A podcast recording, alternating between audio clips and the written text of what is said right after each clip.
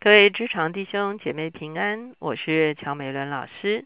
今天我们的进灵修的进度在尼西米记第四章，我们要从十节看到二十三节。今天我们的主题是一手做工，一手拿兵器。我们一起来祷告。天父，我们来到你的面前，我们向你献上感恩。主要谢谢你在这个世代，你使用我们。主要你要透过我们，将你自己的国度带到这个世代来，将你自己的国度的文化带进我们职场的文化。主要因此，当你吸请我们来做一些建造的工作的时候，主要让我们的灵里面是警醒的，主要让我们的手中是有谋略的，主要让我们的头脑主要是连于你自己永恒的智慧的。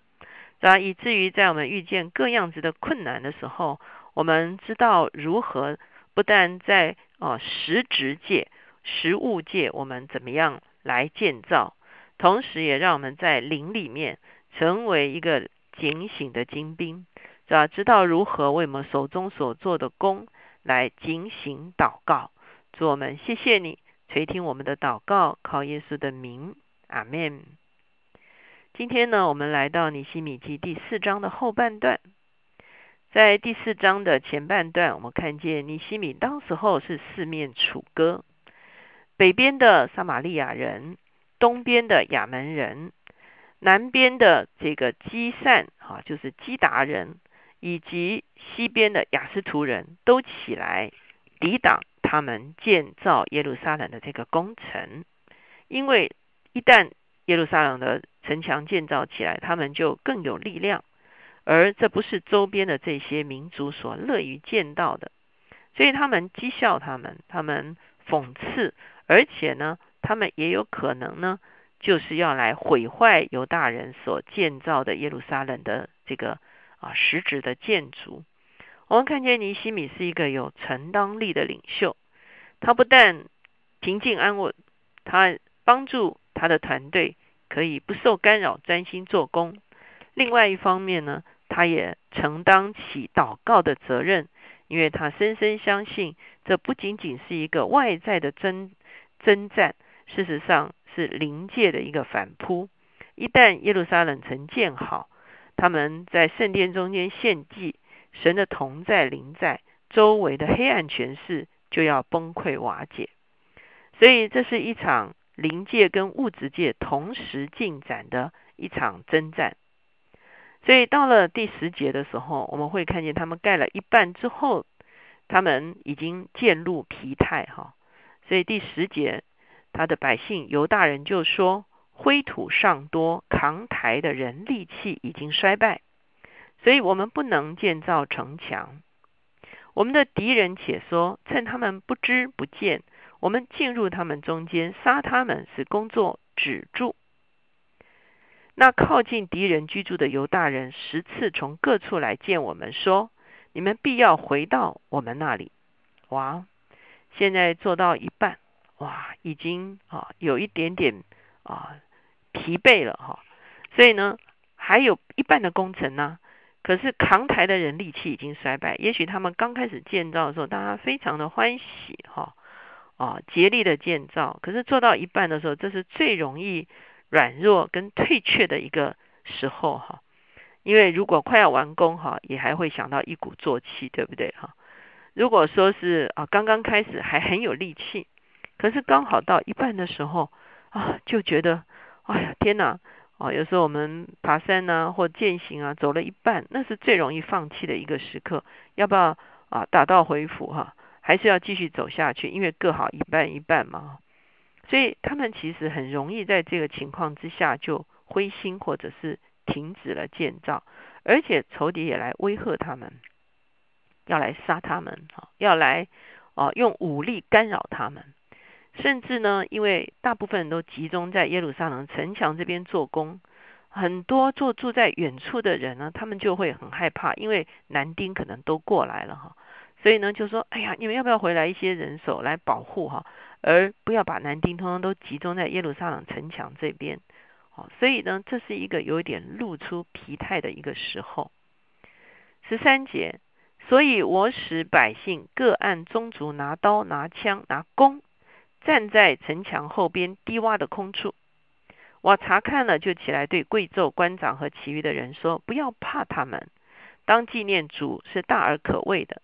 你们要为弟兄、儿女、妻子、家产征战。”所以呢，他们就不但是建主，而且呢，有也也有人拿着兵器哈。十五节，仇敌听见我们知道他们的心意，见神也破坏他们的计谋，就不来了。我们都回到城墙那里，各做各的工。从那日起，我的仆人一半做工，一半拿枪、拿盾、拿盾牌、拿弓、穿铠甲。官长都站在犹大众人的后边，修造城墙的、扛抬材料的，都一手做工，一手拿兵器。修造的人都腰间佩刀修造，吹角的人在我旁边。我对贵胄官长和其余的人说：“这工程浩大，我们在城墙上相离甚远。你们听见脚声在哪里，就聚集到我们那里去。我们的神必为我们征战。”所以我们会看见尼西米不但激励他们做工，也某种程度的把他们武装起来。所以所有做工的人都是一半一手。做工一手拿兵器，意思就是说，即便他们去扛东西，或者是守在做建筑，兵器都在他们的手边哈。随时仇敌来的时候，他们可以及时的拿起这个兵器，就可以起来征战。不但如此，我们会看见，包括官长都站在那边，意思就是说，官长没有在家里乘凉，哦，哦，等于是所有的人都到了现场。一起警醒的来面对仇敌要来攻打他们的这个危险，而且呢，还有吹角的人。吹角的人做什么？吹角的人就是守望。好，一旦哪边啊有仇敌来要来啊侵略他们，要来抢夺他们啊，要来下手在他们所做的工，或者是来杀这些做工的人的时候，马上就吹角哈，那就警醒，而且呢，大家一起去面对。那边的征战，二十一节。于是我们做工，一半拿兵器，从天亮直到星宿出现的时候。那时我对百姓说：个人和他的仆人当在耶路撒冷住宿，好在夜间保守我们，白昼做工。这样，我和弟兄仆人，并跟从我的护兵都不脱衣服，出去打水也带兵器。我们看见尼西米是一个事必躬亲，或者是说身先士卒的一个领袖哈。他要求百姓呢白天做工，晚上就住宿在耶路撒冷，因为万一敌人来攻打，他们可以马上起来啊来防卫哈。而且甚至他自己的护卫兵跟他自己晚上睡觉都不脱衣服，意思就是随时警醒，随时守望哦。连出去打水也带兵器，所以我们可以说，啊，尼西米几乎天天都自己在啊这个工程的现场哈。他白日督工，好晚上警醒，他成了百姓的一个榜样。他怎么样要求百姓，他也怎么样要求他自己的护卫兵啊，就是陪他回来的这个军队，以及他自己也同样是一个白天在现场。啊，监督晚上呢也随时警醒的一个状态。我们看到，当一个领袖哦懂得身先士卒的时候啊，他的团队就会有一个很很强的向心力哈。如果他要求团队要这样，可是自己啊却回家啊或休息，或者白天也不露面哦，你们要建造工程呢，好，那白天这么热，好，我就在我的官邸里面休息啊，晚上你们要警醒啊。好，我继续啊休息，我这个睡觉哈的时候，你会发现整个团队就没有办法那么好强的被啊可以说是凝聚起来哈。所以一个领袖的一个啊可以说是榜样，或者是一个身先士卒，他走在啊百姓的前面，他走在团队的前面，他以身作则的时候，你会发现百姓就甘愿呐，哦。因为领袖也付上代价嘛，哈，当然可能尼西米不见得实质的下去扛土啊、做砖呐，可是呢，我们看从这样的一个说法来说的话，他应该几乎都在现场哈，加油打气哈。然后呢，他的兵丁呢，随时做守望的一个工作。这个时候，整个团队就士气大振哈。那我们会发现，尼西米真的是一个啊有智慧的一个领袖，他知道怎么样来激励他的团队，他也知道怎么样保护他的团队，他也知道怎么样啊来警醒他的团队或会遭遇到的一个啊一个危险，而且呢，他也训练他整个团队一手做工，一手拿兵器。因此，求神帮助我们。当我们作为一个领袖的时候，我们常常说从尼西米哈来学领导哈。从尼西米的榜样上面，我们其实对照现在很多的啊领导学啊，或者是啊这个如何做好领袖啊，什么领袖呃什么几步啊的时候呢，我们会发现其实呢是不谋而合的。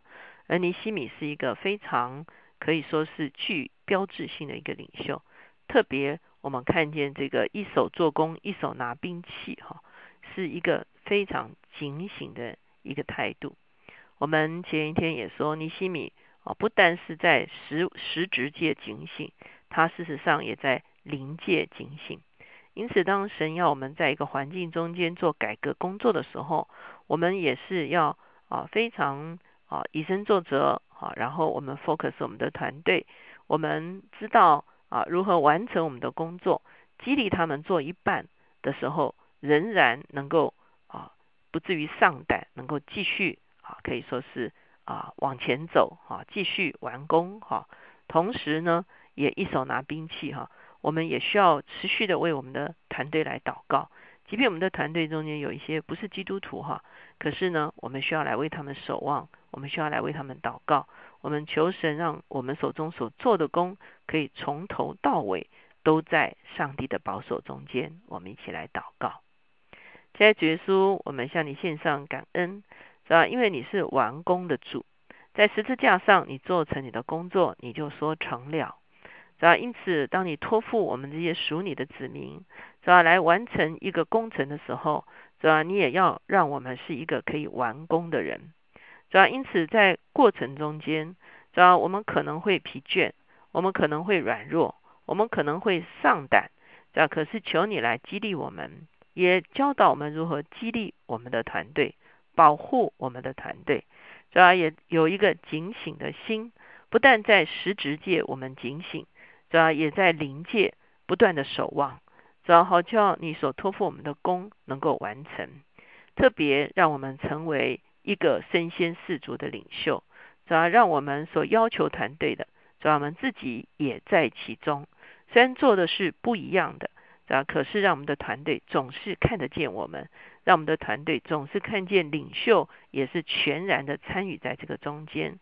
主我们谢谢你，既然你把我们放在领袖的位置上，就让我们可以忠于领袖的角色。谢谢主垂听我们的祷告，靠耶稣的名，阿门。求神帮助我们，特别做工做到一半，让我们感觉到力不能生的时候，当我们来仰望神，当我们重新做一个调度的时候，我们会看见神会加力量、智慧以及策略给我们，让我们可以完工。